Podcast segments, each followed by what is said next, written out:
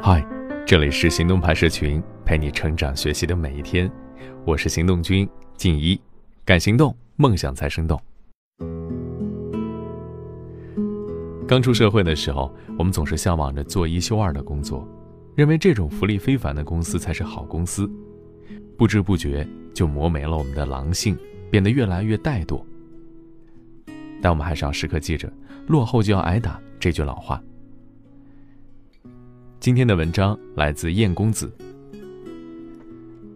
三年前的现在，我离开了华为，裸辞。在那个时候，这家公司已处在电信业的塔尖。二零一五年的五月，我就已经提出离职。拖到九月，是因为领导希望我能够待到下半年，替部门背一个考核 C 的指标。在华为绩效考核体系里，多数部门都会硬性分配绩效 A、B、C 的考核比例。就算全部门全年表现都很好，也不可避免有人要被评为 C。考核拿到 A 标准的同事，次年大幅涨薪，还有职级提升；被评为 C 的，不涨薪，甚至降职降薪，连续两年被评为 C，就会直接辞退。我的团队就曾发生过因为连续评为 C 而被辞退的事件。那位同事为了方便与家人团聚，想调来我们办事处，第一年没调成，但因为流露出了想调换部门的意愿，就被部门领导毫不客气地评成了 C。第二年调来了，但考核按照规定仍然在原部门手上，又是 C。我和领导为他的事向上级申诉，中国区某大领导的回应是：制度就是这样。谁知道你们有没有猫腻和包庇呢？谁都这样来闹，这么大一家公司还怎么运作？于是，一个勤勉踏实的技术骨干当即被辞退，一点余地都没有。我的离职或多或少也受到了这事儿影响，觉得华为制度太不讲人性，再加上一些其他因素，我的离开多少带着些情绪。可以说，那时候我看华为偏颇而片面。之后的三年里，我玩自媒体、写小说、传记、文案策划，又和朋友合伙创业，开了一家文化公司，彻底告别了通信圈。如今复盘犯过的错和走过的弯路，我却不得不承认，对于创业者来说，华为的狼性文化在某种程度上非常值得借鉴和学习。二零一六年底的时候，我和合伙人老杨创立了文化公司，我和他都是跨界。我是通信行业，他是保险和制药。我俩当时脑门一热做文化，纯粹出于爱好。那时候五百强的光环还没有褪去，我带着一厢情愿的乐观和一叶障目的自负，心想这并没有什么难的。开业第一件事儿，我们就给公司树立了一个貌似很有逼格的定位，想做一家有温度、有情怀、有归属感、有幸福感的新型创业公司。为了落实这四要，我们决定不加班。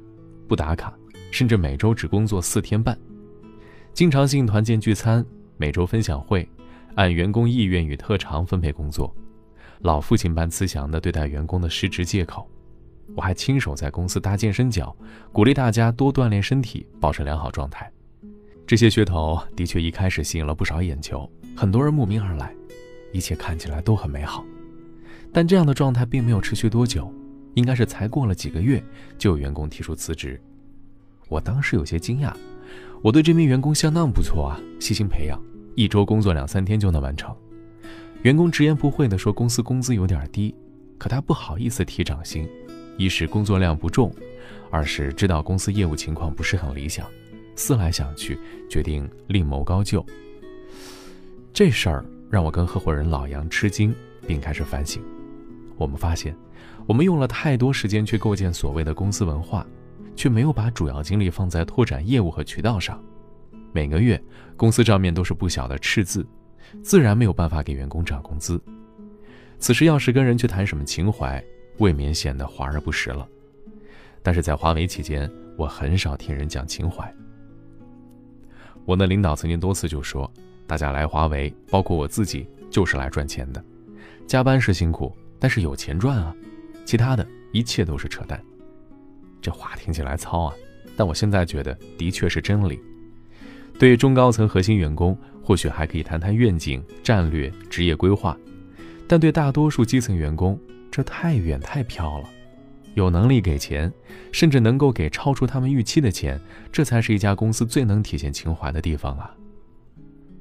自己开创业公司的第一年，业务量小，多数员工比较闲，除了外接的工作，也有内部的活，例如运营公司自媒体、宣传推广我的小说之类。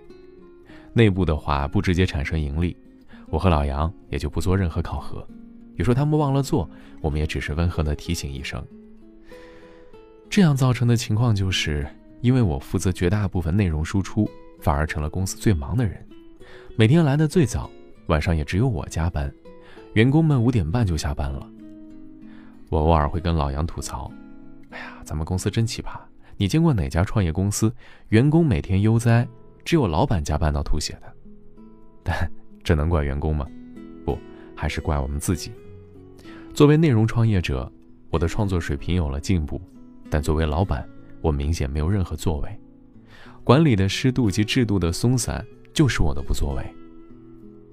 公司员工多数是刚毕业的大学生，也有尚未毕业的实习生，他们从没有真正的走上过社会，自然没有什么成熟的工作观。我们最初无意的熏陶和错误的引导，让有追求的人开始习以为常，开始混日子。他们会觉得，哦，原来工作就是这样啊，还挺轻松的。后来，当我意识到问题，跟老杨说这样不行，还是要定绩效考核，但是，已经晚了。退出绩效体系的当月，就有三名员工提出离职。离职后，他们立即删除了我和老杨的微信。其中一名员工还时不时地发朋友圈骂我和老杨，说要求如何变态，如何对他苛刻。一个在职员工截了图发给了老杨，老杨很郁闷地说：“他在的时候，咱俩对他都不错呀，怎么睁眼说瞎话，白眼狼啊？”我说：“人家华为养的是狼，我们养出白眼狼。”难道不应该好好反省吗？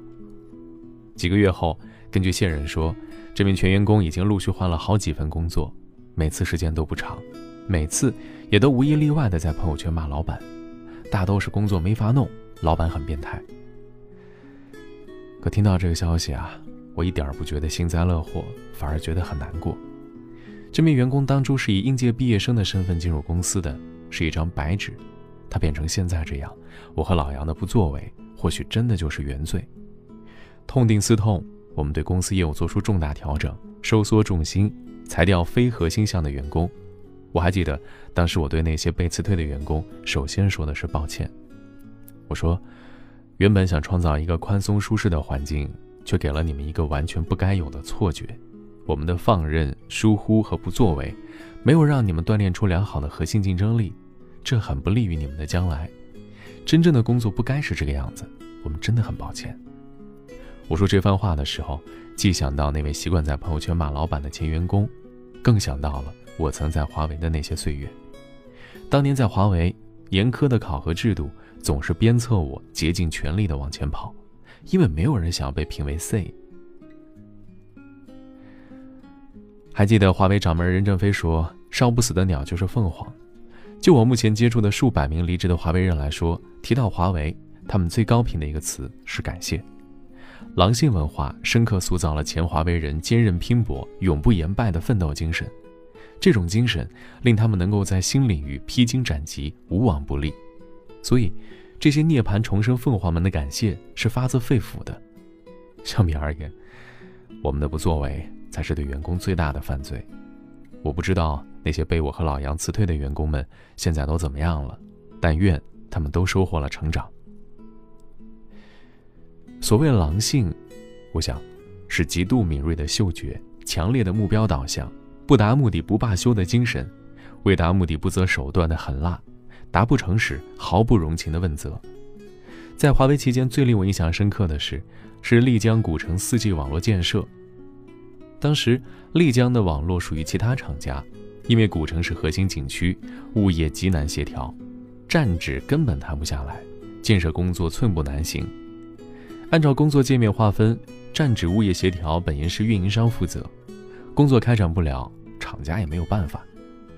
华为获知了这个信息，敏锐地意识到这是扩大市场份额极好的突破点。我们办事处领导第一时间召集相关部门最高负责人开紧急大会，下达了死命令。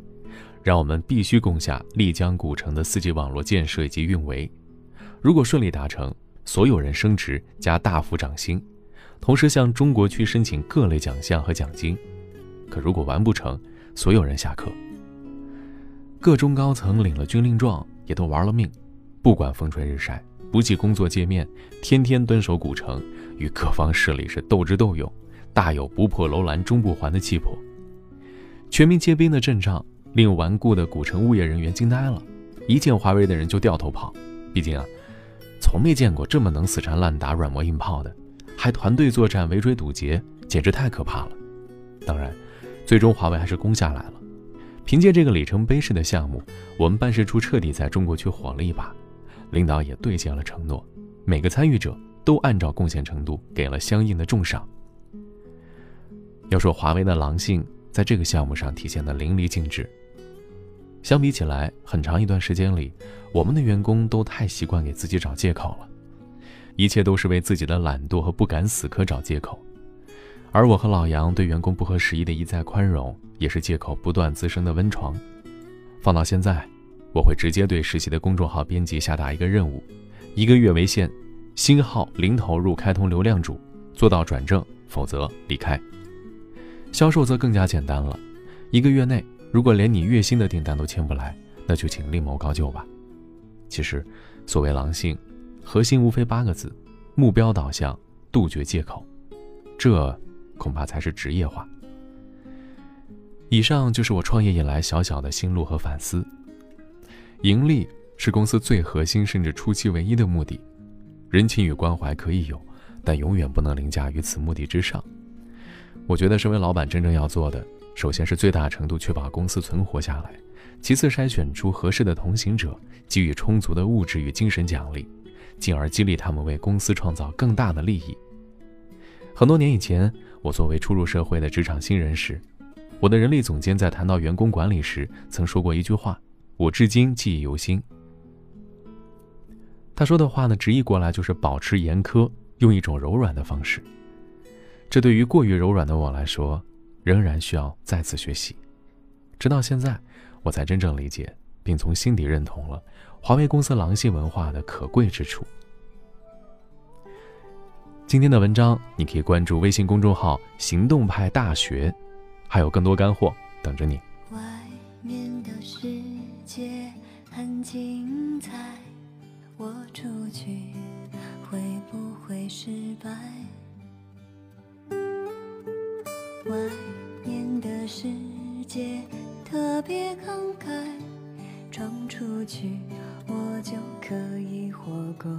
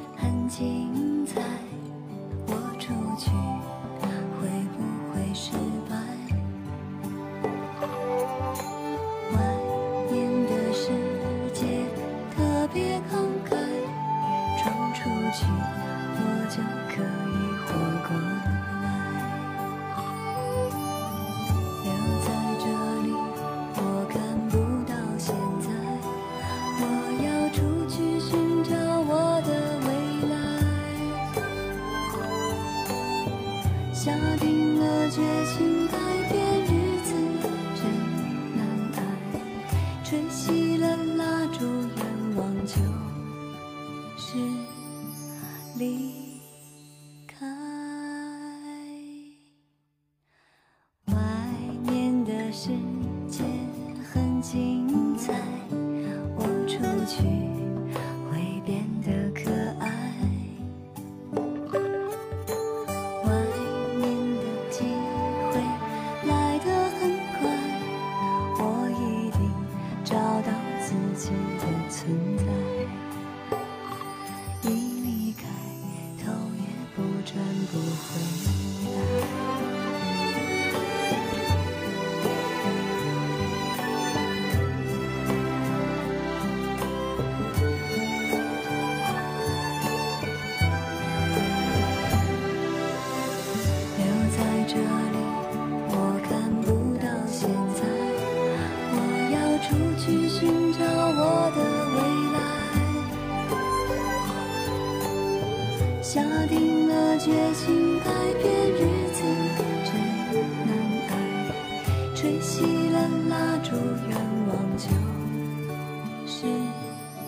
离开。外面的世界很精彩，我出去会变得。